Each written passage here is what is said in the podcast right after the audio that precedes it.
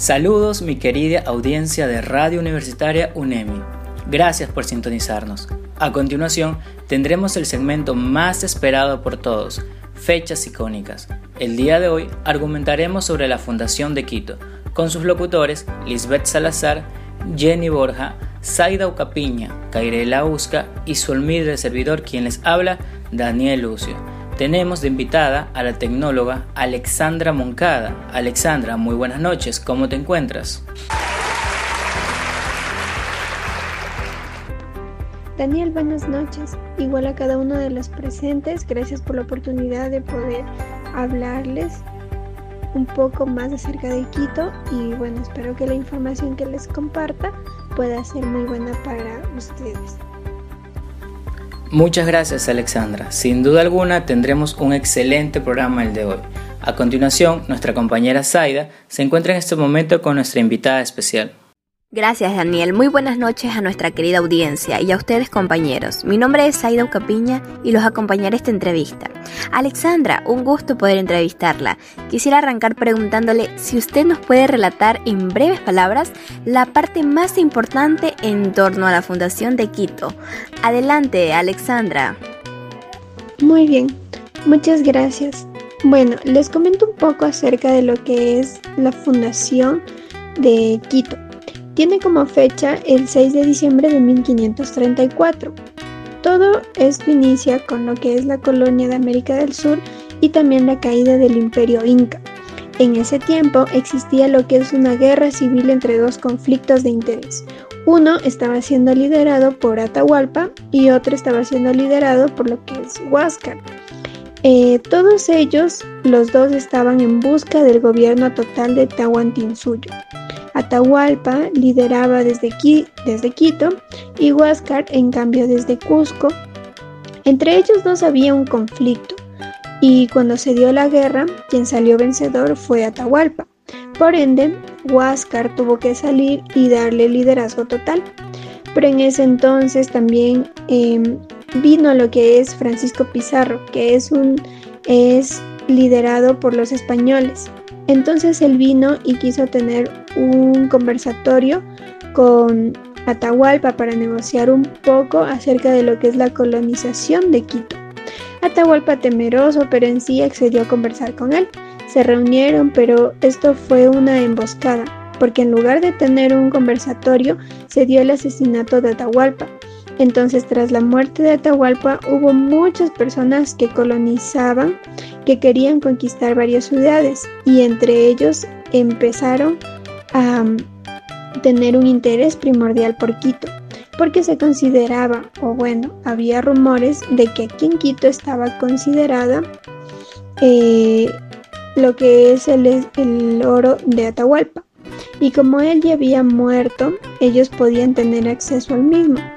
Entonces varios de estos líderes empezaron a llegar aquí a Quito y tras diferentes guerras que sucedieron fue Sebastián de Benalcázar quien conquistó aquí Quito junto a las faldas del volcán Pichincha. Entonces después de aquella conquista se empezó a establecer esta ciudad de Quito aquí y desde entonces tenemos nuestra ciudad. Muchas gracias Alexandra. Sin duda alguna tu respuesta nos ha abierto a más conocimientos sobre la Fundación de Quito. Adelante Jenny, la escuchamos. Gracias a todos nuestros usuarios que nos acompañan esta noche. Mi nombre es Jenny Borja y los acompañaré en esta entrevista. También agradecemos la presencia de Alexandra que nos está aclarando algunos temas que nosotros no conocíamos acerca de nuestra hermosa ciudad Quito. Haremos una segunda pregunta que nos dice, ¿conoce usted cuántos años de fundación cumple este año la Carita de Dios, Alexandra? Claro, Jenny, este año aquí nosotros cumplimos lo que son 488 años de fundación y para este evento importante, pues la Alcaldía de Quito es quien se encarga de organizar una agenda con varias actividades, destacando lo que es la cultura y la tradición de Quito. Entre ellos existen lo que son concursos, festivales, desfiles y show para que juntos podamos celebrar a lo que es la carita de Dios. Muchas gracias por su respuesta y de paso pues podría realizar una invitación para que los turistas tanto nacionales y extranjeros puedan acudir a estas maravillosas fiestas. Claro, Cada una de las personas que están de manera nacional y también internacional están invitadas a que este 6 de diciembre puedan venir a Quito, que tendremos, como mencionaba antes, diferentes juegos tradicionales, que son eh, juegos de trompos, también lo que es el concurso de carritos de madera y algo muy tradicional y que se destaca que cada año se realiza el desfile de chullitas, quiteños y quiteñas bonitas, donde los niños y también hasta los adultos se visten con ropas tradicionales o colonial que tiene Quito y hacen el desfile con, con canciones emblemáticas como lo es Mi Quito es un Edén de Maravillas, por ejemplo. Interesante, pues ya saben, 6 de diciembre es la invitación para estar en Quito, para festejar a lo grande a la carita de Dios. Vamos con una publicidad y continuamos contigo, Daniel. ¿Buscas un regalo y no sabes dónde conseguirlo? Pues las mejores marcas encuentras en la página de Facebook de El Regalo Perfecto, perfumería, joyería y electrodomésticos. Muchas gracias Jenny, mi nombre es Daniel y los acompañaré también en esta entrevista. Alexandra, sobre todo, creo que todos hemos quedado enamorados y creo que estaremos muy pronto en Quito. Referente a aquello, puedes ayudarnos con lo siguiente. Puedes aclararnos quiénes fueron los gestores para que la Fundación de Quito se haga realidad en este caso.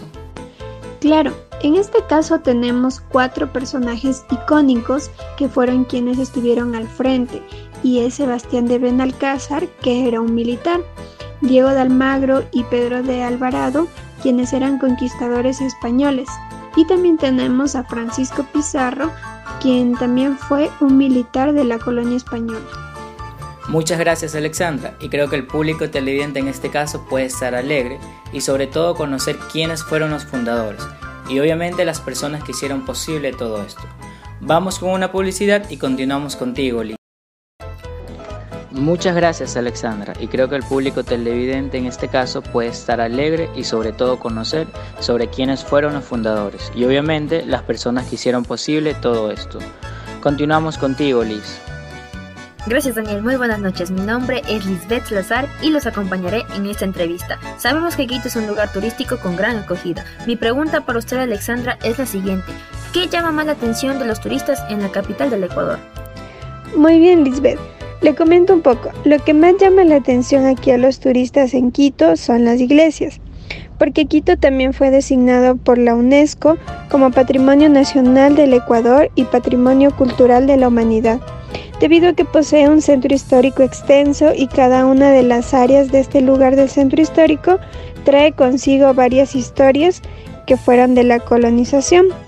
Pero lo que más resalta de las iglesias o el criterio con el cual evaluaron para darle esta certificación es la influencia de la Escuela Barroca de Quito. Es una escuela quiteña que fue reconocida por el dominio de su cultura, especialmente en lo que es el arte y la arquitectura.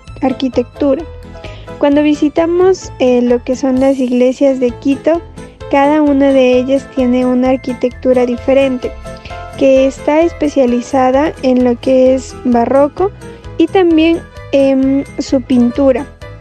Entonces, esto es lo que más llama la atención al momento de los turistas llegar a Quito, a conocer cada una de las iglesias por lo estético y también por los edificios que posee.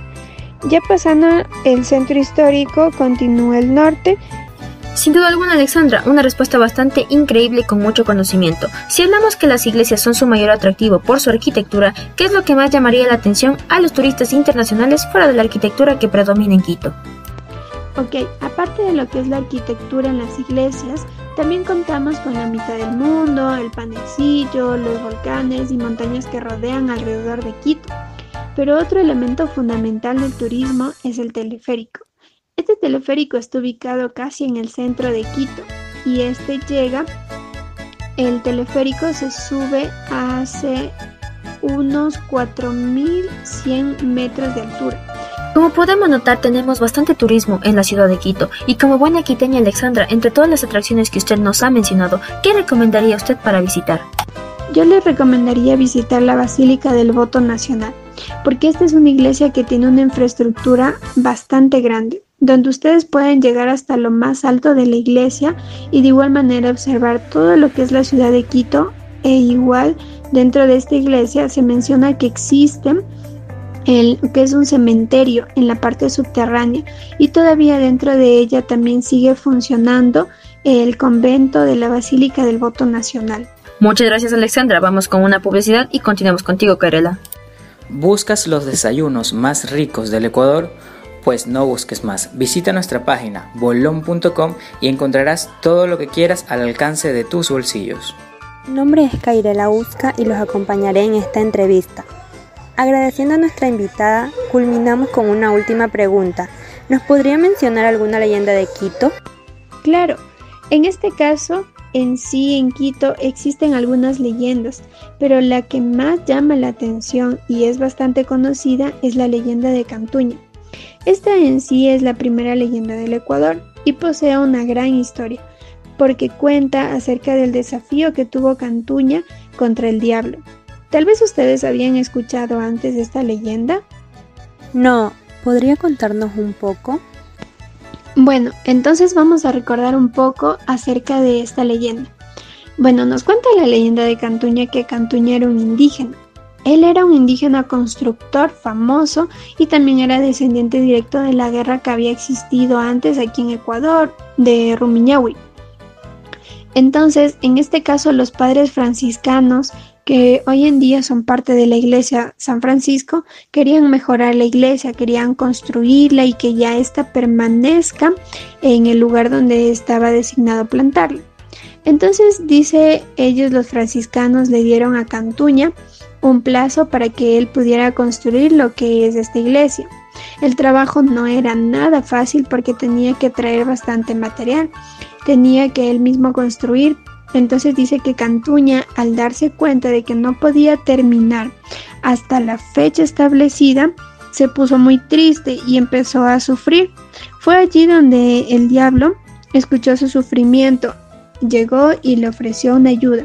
Le dijo a Cantuña que él entregaría la iglesia terminada, pero que a cambio Cantuña tenía que entregarle su alma como parte de pago. Entonces Cantuña, de la desesperación de no poder terminar, aceptó. Y en ese momento dice que miles de pequeños diablitos empezaron a trabajar en cuanto a lo que es toda la construcción de la iglesia de San Francisco. Fue allí donde Cantuña se dio cuenta de la rapidez con la que ellos trabajaban y se dio cuenta que su alma estaría en peligro porque si ellos llegaban a terminar tenía que darle su alma al diablo.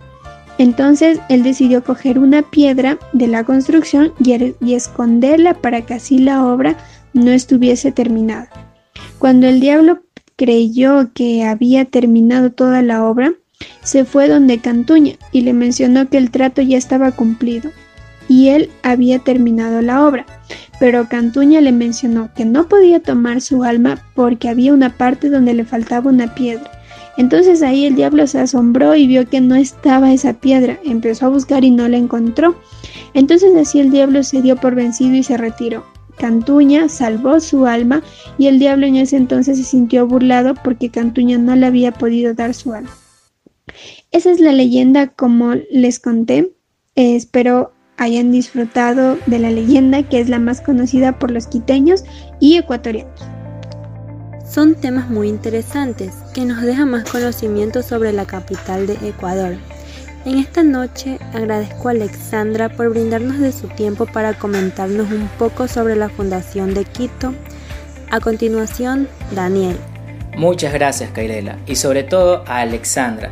Ha sido un segmento lleno de conocimientos, entretenimiento y sobre todo, una vez más, invitar al público que nos escucha a visitar lo que es Quito y sus atracciones.